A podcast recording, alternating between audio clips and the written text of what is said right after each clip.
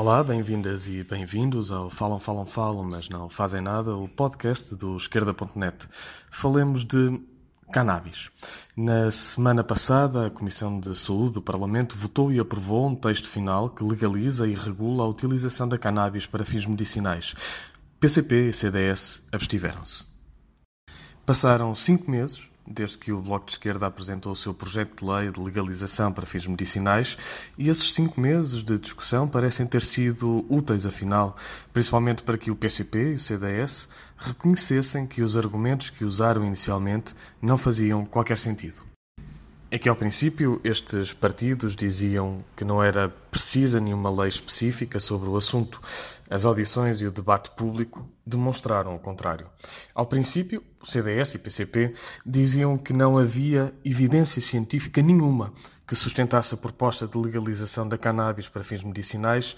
A realidade desmontou esta falácia.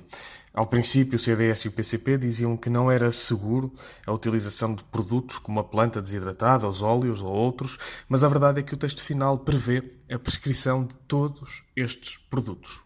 Ao princípio, o CDS e o PCP diziam que não havia nenhum problema de acessibilidade a terapêuticas, mostrou-se que tal não era verdade.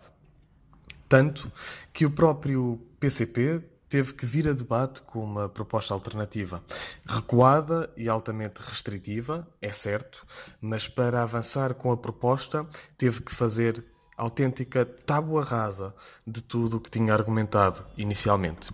E ainda bem que assim foi. Ainda bem que abandonaram os argumentos sem fundamento e que vieram a debate. E ainda bem, também, que as propostas mais restritivas do PCP foram chumbadas porque colocavam barreiras de acesso a esta terapêutica e porque excluíam muitos produtos, como é o caso da planta desidratada. Feita a votação, o texto foi aprovado em comissão. Diz que a cannabis, seja em medicamento, seja em óleo, planta desidratada ou outro tipo de preparações e substâncias, pode ser prescrita por médico e pode ser dispensada em farmácia comunitária mediante apresentação de receita. Nas redes sociais, o PCP diz que foi a sua intervenção que assegurou a segurança e o rigor dos medicamentos e preparações à base de cannabis, ao prever a intervenção do Infarmed. É claro que o papel e a intervenção do mesmo Infarmed já constava da proposta inicial do Bloco de Esquerda, mas, enfim, demos o desconto. Deve servir essa publicação nas redes sociais como uma espécie de meia-culpa, um reconhecimento de que os argumentos que utilizaram no início da discussão estavam todos, mas todos, profundamente errados.